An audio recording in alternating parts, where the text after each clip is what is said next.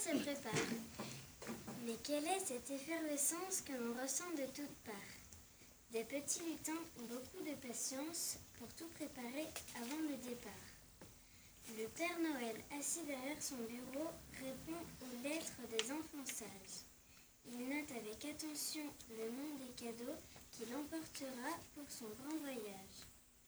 Dehors, les reines trépignent et s'impatientent. Le grand traîneau se remplit.